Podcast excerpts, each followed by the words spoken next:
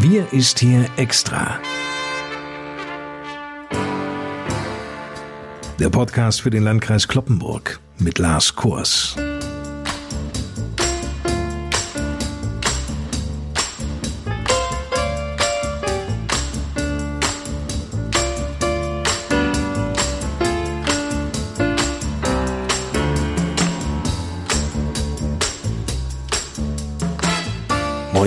Leute. Willkommen zur 32. Sonderausgabe unseres Podcasts. Wir liefern Ihnen in den nächsten Minuten wieder ein Corona-Update für den Landkreis Kloppenburg. Dazu meldet sich Landrat Johann Wimberg, wie gewohnt, aus seinem Büro im Kreishaus. Tag für Tag infizieren sich Menschen bei uns im Landkreis Kloppenburg mit dem Covid-19-Virus. Von gestern auf heute kamen 67 neue positive Testergebnisse hinzu. Damit steigt an diesem Freitag, den 20. November 2020, die Zahl der positiv auf das Coronavirus getesteten Personen hier im Landkreis auf 3492. Die allermeisten haben aber glücklicherweise seit Ausbruch der Pandemie Corona wieder hinter sich gelassen. Aktuell sehen die Zahlen so aus: 288 Fälle in Kloppenburg, Wollbergen meldet 136, 86 Emsteck, 83 Corona-Fälle werden aus Lastrup gemeldet. Friseute und Löningen melden jeweils 61 Fälle.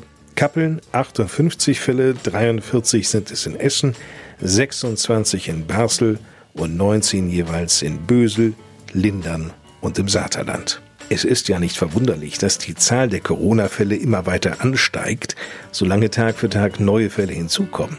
Aber endlich sinkt einmal die Zahl der Neuinfektionen hier im Landkreis Kloppenburg. Johann Wimberg, Anlass, endlich mal aufzuatmen? Herr Kors, leider ist eine echte Entspannung weiterhin nicht in Sicht, das muss man sagen. Die 7-Tages-Inzidenz für den Landkreis Kloppenburg ist weiterhin hoch. Auch wenn sie schon mal deutlich höher war, ist sie nach wie vor mit über 200 im Durchschnitt deutlich zu hoch. Das Robert Koch Institut hat am Donnerstagmorgen 22.600 Neuinfektionen für Deutschland gemeldet. Und deutschlandweit nimmt laut RKI auch der Anteil älterer Menschen unter den Infizierten zu. Das erkennen wir leider auch bei uns im Landkreis Kloppenburg. Es gab in dieser Woche viele Neuinfektionen in Alten- und Pflegeheimen. Und da kommt auch nochmal der Donnerstag mit einer besonders auffälligen Zahl daher. 195 Neuinfektionen, davon deutlich über 100 aus Alten- und Pflegeheimen. Das ist schon bemerkenswert.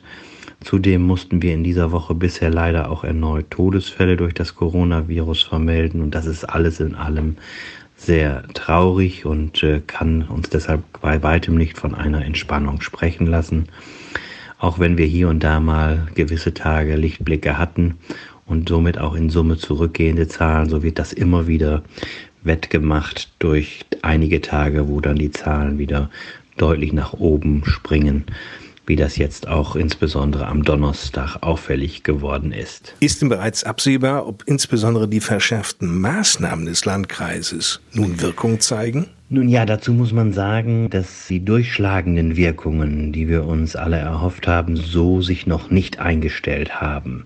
Und deshalb muss man die Situation sehr genau weiterhin beobachten. Es mag ja sein, dass sich dann in den nächsten Tagen noch wieder deutliche Veränderungen ergeben, was wir uns alle wünschen. Aber im Moment ist ein solcher Durchbruch noch nicht da.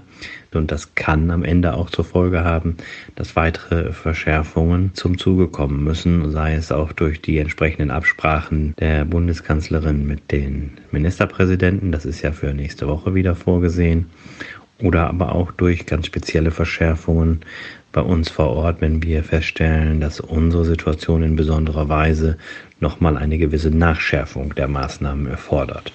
Ich hoffe und wünsche mir das auf keinen Fall, aber ausschließen kann man das eben auch nicht. In einem Punkt sind sich alle einig, Bundeskanzlerin Merkel, die Regierung oder auch das Robert Koch Institut, überstanden ist die Corona-Pandemie nämlich noch lange nicht. Ein Hörer unseres Podcasts kritisiert, dass die verschärften Maßnahmen viel zu spät gekommen seien. Bereits als in Löning der erste massive Anstieg von Corona-Infektionen zu verzeichnen war, hätte der Landkreis Kloppenburg die jetzigen Erlasse beschließen müssen. Johann Wimberg, wie denken Sie denn als Landrat darüber? Ja, Herr Kors, bei solchen Dingen und Behauptungen hilft am Ende immer nur ein Faktencheck, wo man tatsächlich die Situation mal bei Lichte betrachtet und äh, bewertet, wie ist es denn wirklich gewesen. Im September, als vor allem die Gemeinden rund um Löningen, im Altenamt Löningen und die Stadt Löningen selbst betroffen waren, sind wir ganz bewusst sehr differenziert bei den Maßnahmen vorgegangen. Zum einen haben wir dort konkret in diesem Bereich Maßnahmen ergriffen, die nur dort im sogenannten Altenamt Löningen galten und nicht in anderen Teilen des Landkreises. Es muss auch immer dann natürlich verhältnismäßig vorgegangen sein. Wir haben da sogar Schulen geschlossen, äh, Maßnahmen ergriffen, die auch weitgehend waren. Und das war auch richtig und zielgerichtet. Was soll ich Maßnahmen im nördlichen Landkreis Kloppenburg ergreifen, wenn sich rund um Löningen gewisse Dinge abzeichnen? Da muss man schon dann auch ganz konkret und gezielt vorgehen. Das haben wir getan, das haben wir auch sehr schnell getan. Und wir haben damit ja auch Erfolge erreicht, denn in Löningen haben wir das Infektionsgeschehen dann dort auch tatsächlich wenden können und in den Griff bekommen. Die Fallzahlen wurden dort auch täglich neu bewertet. Als sich das Virus im gesamten Kreisgebiet weiter ausgebreitet hat, wurde dann auch umgehend reagiert. Andererseits gibt es auch Bürgerinnen und Bürger aus Gemeinden mit einem, wie gesagt, sehr geringen Infektionsgeschehen, die sich deutlich gegen kreisweite Maßnahmen ausgesprochen haben und das zum Teil auch immer noch tun. Wir haben die niedersächsischen Corona-Verordnungen mehrfach bei uns durch Allgemeinverfügungen verschärft. Wir haben sogar mehrfach nochmals deutlich strengere Regeln verordnet, als das Land für Landkreise mit sehr hohen Inzidenzzahlen empfohlen hatte. Also wir gehören schon zu den Landkreisen in Niedersachsen, die mit den schärfsten Corona-Regeln agieren und die auch sehr schnell mit sehr scharfen Regeln reagiert haben. Unsere Maßnahmen haben wir außerdem mit dem Land Niedersachsen immer wieder abgestimmt und auch von dort durchaus nicht nur Zustimmung, sondern auch Anerkennung dafür erfahren. Also der Landkreis Kloppenburg hat den Ruf, dass er sehr schnell und sehr durchgreifend reagiert. Und wir können jetzt auch in der Situation, in der wir uns jetzt befinden, das muss man ganz ehrlich sagen, nicht mehr sehr viel machen. Wir haben fast alles so stark verschärft, dass im Grunde genommen am Ende nur noch drei Möglichkeiten bleiben. Komplette Schließung des Einzelhandels, komplette Schließung von Schulen und Kindergärten und äh, zu guter Letzt noch eine Ausgangssperre. Dann sind wir mit allem, was man so machen kann, am Ende. Und ich hoffe doch sehr, dass eben diese drei von mir gerade genannten Maßnahmen nicht erforderlich werden.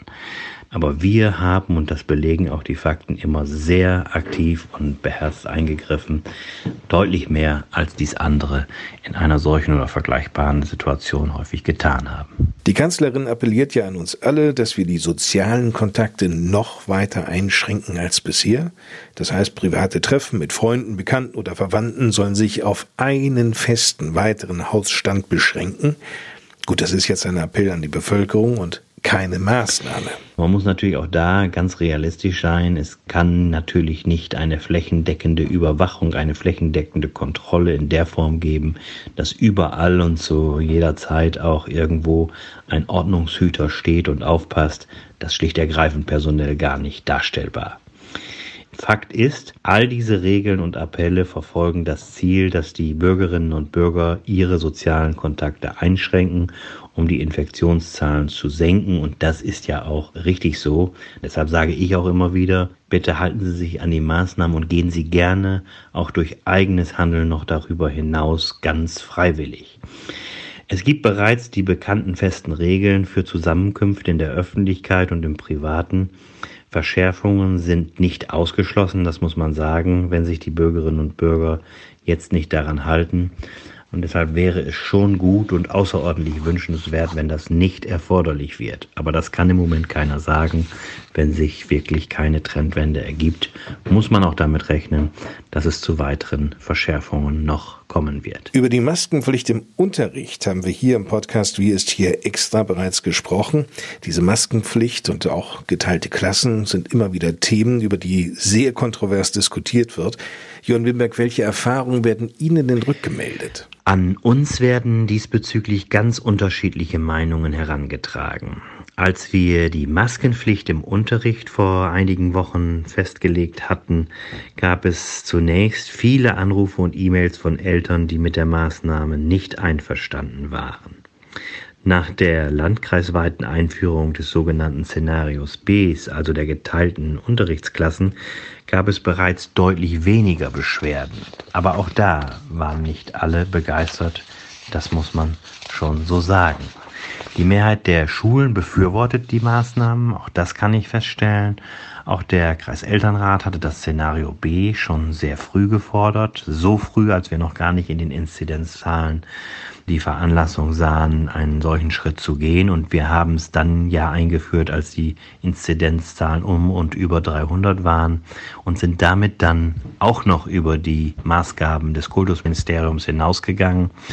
Denn wir hatten keinen wirklichen Hotspot flächendeckend in den Schulen, sondern immer vereinzelt Auffälligkeiten und Infektionsgeschehen, aber nein, keine wirkliche Konzentration. Wir haben es aber dann eingeführt, weil eben die Inzidenz dann die 300 überschritten hatte und dies quasi auch, wenn man so will, als präventiven Ansatz gesehen. Aber in dieser Woche gab es auch durchaus eine andere Meinung dazu von zwei Schülervertretern bei uns, die das doch nicht als so glücklich ansahen und eher mehr Präsenzunterricht einforderten. In diesem Zusammenhang auch den Vorschlag von Minister Altmaier aufgriffen, vielleicht doch dafür auch Räume, leerstehende Räume und Seminarräume in Hotels oder anderen Einrichtungen zu nutzen. Das ist durchaus ein legitimer Vorschlag. Es ist allerdings im ländlichen Raum immer etwas schwieriger, wenn Sie kein direktes Hotel in der Nachbarschaft oder in der unmittelbaren Nähe eine Schule haben, wo Sie auf solche Räume zurückgreifen können, wo Sie auch schulorganisatorisch in kurzer Zeit diese Räume erreichen, ohne dass dafür noch eigens Busfahrten organisiert werden müssen, die nicht nur Zeit kosten, sondern am Ende auch im Sinne des Infektionsschutzes nicht immer die beste Lösung sind. Und deshalb muss man immer genau schauen, wie realistisch kann man das vor Ort organisieren, ohne dass das dann auch die Schulorganisation vor unlösbare Aufgaben stellt. Ich habe dazu auch in dieser Woche mit zwei Schulleitern gesprochen, die das, was diese Möglichkeiten anging, auch sehr kritisch sahen. Insofern müssen wir mal abwarten, wie es weitergeht. Unser Wunsch wäre und ist es natürlich, das Szenario A, also den vollständigen Präsenzunterricht in den Schulen zu haben. Aber das Szenario B ist allemal besser als die notwendig werdende Schließung aller Schulen. Und diese Maßnahmen sind bei uns erstmal bis Ende November soweit vorgesehen. Im besten Fall können wir dann wieder zum Szenario A übergehen, also den vollständigen Präsenzunterricht anbieten. Ob das dann schon gelingt, ist abzuwarten oder ob sich noch eine Verschärfung ergibt. Ich hoffe nicht, aber das kann im Moment noch keiner abschließend beantworten. Viele Fragen zu diesem Szenario B für den schulischen Bereich beantworten wir auch auf der Homepage des Landkreises Kloppenburg unter www.lkclp.de. Über einen Klick, und zwar oben links auf der Startseite, da steht Aktuelles zum Coronavirus, finden Sie sämtliche Informationen rund um das Virus, Erlasse und auch Möglichkeiten, sich zu schützen. Zudem können Sie natürlich Ihre Fragen zum Thema Corona auch an das Bürgertelefon richten. Das erreichen Sie unter der Woche von morgens halb neun an bis mittags 12.30 Uhr. Da machen die Kollegen da mal Mittagspause und von 13.30 Uhr an bis 16 Uhr ist es dann wieder besetzt, das Bürgertelefon. An den Wochenenden steht's von 9 bis 12 Uhr. So, jetzt fehlt Ihnen noch die entsprechende Nummer der Hotline. Diese lautet 04471 für Kloppenburg und dann 1 und viermal die 5. 04471 für Kloppenburg und dann 1 und viermal die 5. Damit endet fast diese Ausgabe unseres wöchentlichen Podcasts Wir ist hier extra. Mein Name ist Lars Kors. Bis nächsten Freitag Ihnen eine gute Zeit und fast am Ende sagte ich deshalb, weil ja noch die Schlussworte fehlen. Und die kommen aus dem Kreishaus von Landrat Johann Wimberg. Wer sich heute in den sogenannten sozialen Netzwerken aufhält, wird schnell feststellen, wie rau und teilweise auch aggressiv der Umgang und die Sprache geworden sind. Ich bin da manchmal echt schockiert, was man so alles hören und lesen muss. Erstaunlich auch, was Menschen alles über sich selbst preisgeben und wie sorglos der Umgang auch mit diesen Medien geworden ist. Dazu passt dann vielleicht auch ein Titel von Udo Jürgens, der 2014, also kurz vor seinem Tod, veröffentlicht wurde. Der gläserne Mensch. Wir sind so lieb und so Internet, man hört uns zu am Telefon. Du hast eine Mail noch nicht verschickt, da lesen sie die anderen schon. Im Apple und iPhone waren und Rechner wissen mehr als wir. Sie sind gnadenlos auf der Datenspur, wo du auch bist. Sie folgen dir zur Sicherheit. Lauschangriff, wir werden voll überwacht. BND, NSA, wir alle stehen unter Generalverdacht. Der gläserne Mensch, gefangen im Netz. Regierungen üben den Datentausch. Gefangen im Netz. Gegen jedes Recht und Gesetz. Gefangen im Netz jedes Recht und Gesetz.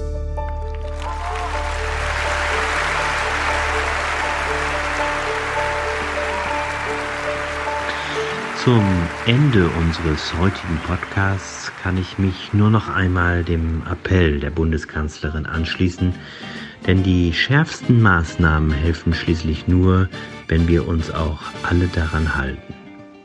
Also schränken Sie Ihre sozialen Kontakte so gut es geht weiter ein, auch freiwillig und über das Maß der Bestimmungen hinaus, denn nur so kommen wir zu einer wirklichen Trendwende im Infektionsgeschehen. Ist es nicht zu einfach, immer anderen die Schuld zu geben, wenn etwas nicht so wie erwartet funktioniert? Und warum müssen wir eigentlich immer erst durch Verordnungen und Allgemeinverfügungen gezwungen werden, wenn wir uns hinterher doch nicht daran halten wollen oder diese sogar für unzureichend halten? Wir können es schaffen, da bin ich mir ganz sicher. Und so wünsche ich mir eben diese Trendwende im Infektionsgeschehen und so wünsche ich Ihnen alles Gute für die kommende Zeit ein schönes, hoffentlich auch erholsames und sorgloses Wochenende. Bleiben oder werden Sie wieder gesund und bleiben Sie zuversichtlich. Ich freue mich schon auf das nächste Mal hier im Podcast oder wo auch immer. Herzlichen Dank fürs Zuhören. Machen Sie es gut. Bis bald. Tschüss.